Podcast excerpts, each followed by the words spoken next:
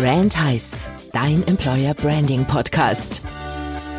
Ja, hallo und herzlich willkommen bei Brandheiß, deinem Employer Branding Podcast. Heute wieder mit Stefan und Udo. Ein fröhliches Ja. Hallo in die Runde, in die kleine Hallo. Runde hier. Hallo Stefan. Ähm, für alle die, die äh, vielleicht erstmal in unseren Podcast reinhören, wir beackern alles rund um das Thema Employer Branding und ähm, haben ein Kartenset, ein Spielkartenset entwickelt und äh, mit ganz vielen Beispielen von erfolgreichen Unternehmen oder von generellen ähm, Themen, die, die aufgepoppt sind oder Lösungen, die gefunden worden sind rund um das Thema HR, Recruiting, äh, Mitarbeiterbindung und so weiter. Und aus diesem Kartenset ähm, schnappen wir uns äh, bei den meisten Folgen irgendwo eine und ähm, gehen dann spontan dieses Thema an. Und äh, so wird es auch heute sein. Und Stefan, erzähl uns doch mal, um was wir denn heute rausgefischt haben und über was wir sprechen werden. Also wer heute das erste Mal hier reinhört, der hat aber Nachholbedarf.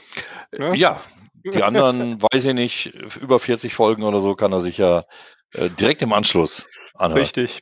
Wir fragen das dann ab irgendwann.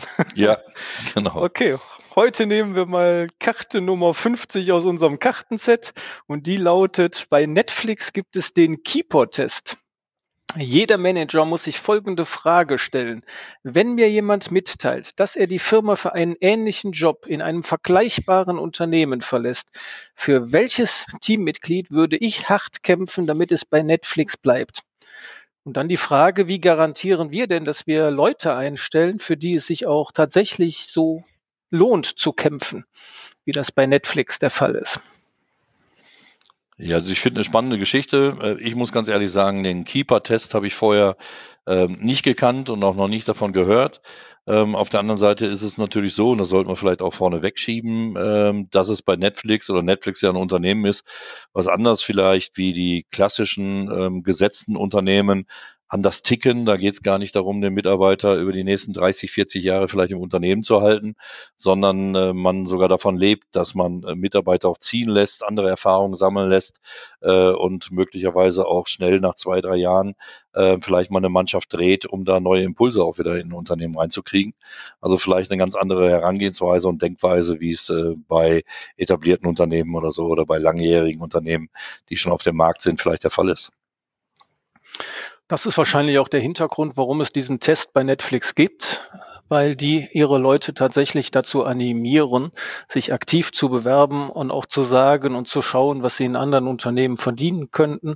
Und das führt aber dann halt eben dazu, dass ich mir überlegen muss als Unternehmen, wen lasse ich ziehen und wer ist unabkömmlich für die Entwicklung der Firma. Das schafft dann aber, glaube ich, nochmal das Bewusstsein dafür, ja, auch was ich für Leute einstelle. Ja, Also das auf jeden Fall. Und ich wollte damit auch nicht sagen, dass sich die ähm, etablierten Unternehmen nicht äh, dieselben Fragen stellen sollten. Ähm, denn äh, es ist, der Markt ist einfach anders da und ich kann nicht mehr davon ausgehen, einen Mitarbeiter über die nächsten 10, 15 Jahre im Unternehmen ähm, zu halten. Das heißt, ich muss mich eh damit auseinandersetzen, dass mehr Fluktuation als in den, in den Jahren da zuvor äh, einfach da sein wird. Und da ist es, glaube ich, oder da tue ich gut dran als Unternehmer, ähm, mich mit solchen Sachen wie dem Keeper-Test zu beschäftigen ähm, und auch meiner HR-Abteilung vielleicht mit auf den Weg zu geben oder wer auch immer entscheidet, äh, wer denn neu ins Unternehmen äh, gelassen wird und verpflichtet wird, ähm, dann einfach mal drauf zu schauen oder so, warum genau derjenige und bringt er das Unternehmen weiter und wie lange bringt er das Unternehmen möglicherweise, also vielleicht auch nur in einem Projekt, in einem ganz bestimmten ähm, und ähm, was mache ich mit denen, die schon ein paar Jahre bei mir sind? Was sind diejenigen, die ähm, noch länger im Unternehmen bleiben sollen, weil sie einfach ja, entweder bestimmte Qualitäten mitbringen, die man äh, auf jeden Fall im Unternehmen ohnehin braucht, oder weil sie äh, über einen unheimlichen Erfahrungsschatz äh, verfügen oder whatever. Schafft aber ja dann, wie gesagt, das Gespür dafür, ähm, für was brauche ich die Leute eigentlich? Wie lange bringen die das Unternehmen voran? Ich finde deine Idee ganz spannend zu sagen, vielleicht denkt man da tatsächlich auch in Projekten oder in Phasen und sagt, jetzt brauche ich die Leute auf jeden Fall und vielleicht lasse ich sie danach ziehen oder ermuntere auch, sich mal woanders Erfahrungen einzuholen und mal in anderen Unternehmen, in anderen Projekten zu arbeiten. Ich glaube, bei Netflix ist es auch nicht ungewöhnlich, dass dann Leute irgendwann äh, nach so einem Wechsel wieder zurückkommen ins Unternehmen. Ich glaube, das ist ja sowieso das Thema. Ne? Also wenn man sich bei dem Arbeitgeber wohlfühlt, aber sich irgendwo anders äh, vielleicht persönlich weiterentwickeln kann oder so, oder weil irgendwo ein Projekt ist, was einen selber unheimlich anfixt und warum man den Arbeitgeber wechselt, ähm, ich glaube, dann ist es immer äh, richtig, äh, sich vernünftig äh, voneinander zu verabschieden, ähm, weil, wie sagt der nächste Kalenderspruch, und wir machen ja öfter schon mal Kalendersprüche hier in unserem Podcast, äh, wie sagt er so schön, äh, man sieht sich immer mindestens zweimal im Leben. Äh, und insofern glaube ich, äh, wenn man da die Tür nicht zumacht, dann äh, bekommt man vielleicht zwei, drei, vier Jahre später wieder einen sehr wertvollen äh, Mitarbeiter mit neuem Erfahrungsschatz oder so wieder zurück ähm, den ich dann nicht teuer einkaufen muss oder ähm, Agenturen beschäftigen muss, die mir denjenigen wieder ranbringen in ähnlicher Qualität. Ja, und das hat ja Vorteile, weil so jemanden habe ich auch schneller wieder eingearbeitet, weil der kennt ja schon viele Strukturen im Unternehmen, der kennt auch wahrscheinlich immer noch viele Leute im Unternehmen. Also das kann ja durchaus ein guter Weg sein, zu sagen, man holt Leute auch aktiv wieder zurück ins Unternehmen, die man vielleicht irgendwann hat äh, ziehen lassen oder verloren hat als Unternehmen. Ich glaube auch die Denkweise oder so, dass ich jemanden gewinne, der dann die nächsten zehn Jahre im Unternehmen ist. Man muss auch mal sagen, also ich habe gestern zum Beispiel noch ein Gespräch geführt, da ging es dann darum oder so, dass manche die Qualifikation erst dann äh, erreichen können, sage ich mal, in zwei Jahren oder in drei Jahren, um dann wirklich produktiv fürs Unternehmen arbeiten zu können. Ähm, die Frage ist, was passiert in den zwei, drei Jahren und äh, kann ich denjenigen überhaupt in einem Bereich entwickeln, der vielleicht in zwei, drei Jahren schon wieder anders aussieht? Also auch da muss man sich, glaube ich, ja einfach mal mit auseinandersetzen, so wie du es gerade gesagt hast. Äh, ich mache mir Gedanken, wo ich jetzt gerade eine Lücke habe, wo ich jetzt gerade jemanden ähm, brauche ähm, und mache mir doch gar nicht die Gedanken oder so, was ich denn äh, in sechs Monaten, zwölf Monaten oder zwei Jahren mit demjenigen tue. Ähm, denn, das ist ja zumindest unsere Denke, ähm, wo wir sagen, wenn jemand passt und motiviert ist und bestimmte Fähigkeiten mitbringt, ähm, dann wird es immer wieder Möglichkeiten im Unternehmen geben, den irgendwo anders in einem äh, Bereich einzusetzen und äh, ihn weiterzuentwickeln. Ähm, und äh, ich glaube, genau die Leute brauchen wir halt, die nicht starr das immer das Gleiche machen wollen, ähm, sondern die flexibel sind und äh, sich auf unterschiedlichste Bereiche einstellen können oder unterschiedliche Rahmenbedingungen einstellen können. Ist auch wieder eine Frage der eigenen Einstellung und eine Frage der Unternehmenskultur. Also ich sehe es bei meinen Kunden oft, dass die dann regelrecht äh, enttäuscht oder erbost sind, wenn irgendeiner das Unternehmen verlässt, wo ich immer sage, das ist doch heute die neue Normalität, lass die Leute ziehen und wenn du sagst, das war ein guter Mann oder es war eine gute Frau, dann gib ihr schon den Arbeitsvertrag mit und vielleicht kommt sie dann in einem Jahr oder in zwei oder in drei Jahren wieder gestärkt zurück ins Unternehmen. sie sagt, es war doch gut oder es hat mir doch da gefallen. Aber man sollte nach Möglichkeit so selten wie möglich im Streit auseinandergehen und das auch nicht immer persönlich nehmen, wenn sich einer weiterentwickeln möchte.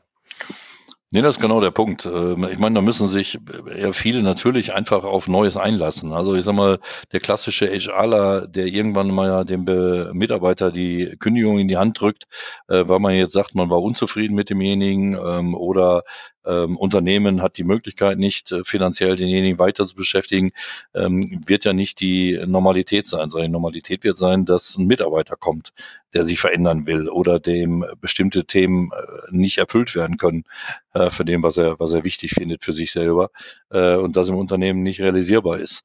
Ähm, dann wird derjenige ziehen. Und äh, so wie du schon angesprochen hast, ähm, äh, den Arbeitsvertrag oder ihm eigentlich eine Sicherheit zu geben oder so, du kannst ja jederzeit wieder anfangen, äh, wenn es dir in einem anderen Unternehmen nicht gefällt. Ähm, ich glaube, das sehen wir jetzt halt relativ oft. Also ich erfahre oft von äh, sogenannten äh, Jojo-Mitarbeitern oder so, die das Unternehmen verlassen und ein halbes Jahr später oder ein Jahr später wieder auf der Matte stehen, äh, weil sie sagen, ja, hat mir nicht so gefallen, äh, bin doch viel lieber in dem Unternehmen oder hatte eine andere Vorstellung oder hatte eine andere Erwartungshaltung an das neue Unternehmen oder wie auch immer. Ähm, also insofern, warum da die Türen zumachen? Ähm, außer es ist gewollte Fluktuation und äh, man ist nicht böse darum oder so, dass es äh, bestimmte Mitarbeiter ähm, gehen oder Mitarbeiterinnen gehen, ähm, um die es dann insoweit nicht schade ist, weil man ihnen mit denen eh nicht langfristig geplant hätte. Ja. Und ich bin auch der Meinung, selbst wenn man als Unternehmen oder als HRler gezwungen ist, Leute gehen zu lassen, aus wirtschaftlichen Gründen, ja, wir sehen ja gerade wieder hier Krise und Insolvenzwelle, die irgendwie angeblich wieder droht oder Galeria Kaufhof ist mal wieder unterm Rettungsschirm gekrochen, dann kann es ja auch sein, dass ich als Unternehmen oder HRler sagen muss, ich muss dich jetzt leider ziehen lassen. Ja, es geht wirtschaftlich nicht. Aber auch das muss ja vielleicht dann nach Möglichkeit nicht im Streit passieren, sondern da kann man ja auch sagen, wenn wir es schaffen, wieder uns in eine bessere Situation zu manövrieren, dann bist du wieder herzlich willkommen, weil wir waren eigentlich zufrieden mit dir. Das ist ja, auch da hat sich die Welt ja gedreht. Ne? Normalerweise vielleicht ein Bewerber, der vom Unternehmen äh, nicht eingestellt wurde, weil man sich für einen anderen Kandidaten entschieden hat. Der hat dann, weil er an der Stelle interessiert war, vielleicht gesagt, und sollten Sie aber nochmal die Möglichkeit haben oder eine weitere Person suchen, ähm, dann kontaktieren Sie mich gerne, weil ich würde gerne in dem Unternehmen arbeiten. Umgekehrt ähm, geht's natürlich genauso. Ne, wenn ich aus betriebswirtschaftlichen Gründen jemanden gehen lassen sollte, dann sollte ich ihm sagen, wenn irgendwie das wieder anders machbar ist, wärst du der Erste, den ich anspreche, ähm, um wieder ähm, die Mitarbeiteranzahl oder so zu erhöhen, äh, wenn es wirtschaftlich wieder aufwärts geht. Also insofern glaube ich, sind das äh, Bewerbungsgespräche, die mittlerweile das Unternehmen halt mit ähm, Kandidaten führen muss, auch wenn sie das Unternehmen verlassen. Ja, das ist die neue Arbeitswelt. Das muss man ein Stück weit auch aushalten können. Ja, auch so eine Firmenphilosophie wie von Netflix, die muss man aushalten können. Mit dieser Fluktuation muss man klarkommen. Aber man muss dann sich vielleicht auch diese warmen Kontakte halten, also ehemalige Mitarbeitende, damit man die dann wirklich gezielt wieder ansprechen kann, wenn es irgendwann besser läuft und sagen kann, würdest du nicht gern wieder bei uns einsteigen? Und das kommt ja ehrlich gesagt auch gar nicht so selten vor. Also bei meinen Kunden erlebe ich das auch immer wieder, dass mir einer erzählt, ich habe äh, früher schon mal hier zehn Jahre gearbeitet, dann war ich drei Jahre woanders aus folgenden Gründen und dann bin ich wieder zurückgekommen. Das ist gar nicht so selten. Und dann ist es gut für alle Seiten oder so, wenn es da ein äh, vernünftiges, ähm, vernünftiges Endgespräch gegeben hat, so dass man wieder ähm, sofort einsteigen kann und nicht irgendwie äh, alte Geschichten aufräumen muss. Also macht euch klar, für wen ihr kämpfen würdet im Unternehmen. Macht euch klar, ob so jemand vielleicht auch schon gegangen ist und ob ihr den wieder zurückholen könnt. Jetzt, wo Fachkräftemangel ist, geht mal eure alten Kontakte durch und schaut, ob da einer dabei ist, der im Keeper-Test gut abschneiden würde. Und ja, viel Spaß in der neuen Arbeitswelt. Ja, und äh, da kann, glaube ich, auch nur helfen oder so, wenn man einfach beibehält, Kontakte aufrechtzuerhalten, sich Netzwerke zu schaffen von ähm, bestehenden und ehemaligen Mitarbeitern, um da den Zugriff auch nicht zu verlieren. Denn oft ist es ja dann doch äh, eine Menge Recherche oder so, um dann zu gucken, kriegt man denjenigen und man will ihn vielleicht auch möglicherweise nicht direkt ansprechen. Aber wenn derjenige nie den Kontakt verloren hat, weil er in irgendeiner Community im Grunde mit drin ist oder über Facebook-Seiten oder über andere Plattformen immer wieder informiert wird, was gerade im Unternehmen so passiert, ähm, dann ähm, ist man näher dran. Und dann kriegt man auch schneller mit, ob jemand vielleicht unzufrieden ist bei seinem neuen Arbeitgeber dicht an der Zielgruppe dran sein. Und was auch noch hilft, ist, unseren Podcast zu abonnieren. Selbstverständlich. Denn dann gibt es immer wieder solche Ideen und dann hören wir uns auch nächste Woche wieder. Jawohl, nichts verpassen. Employer Branding, ganz, ganz wichtig, ganz, ganz wichtiges Thema für die nächsten Jahre. Oh, dann Bis haben dann. wir ja noch einiges vor hier. Bis dann. Ja, ciao.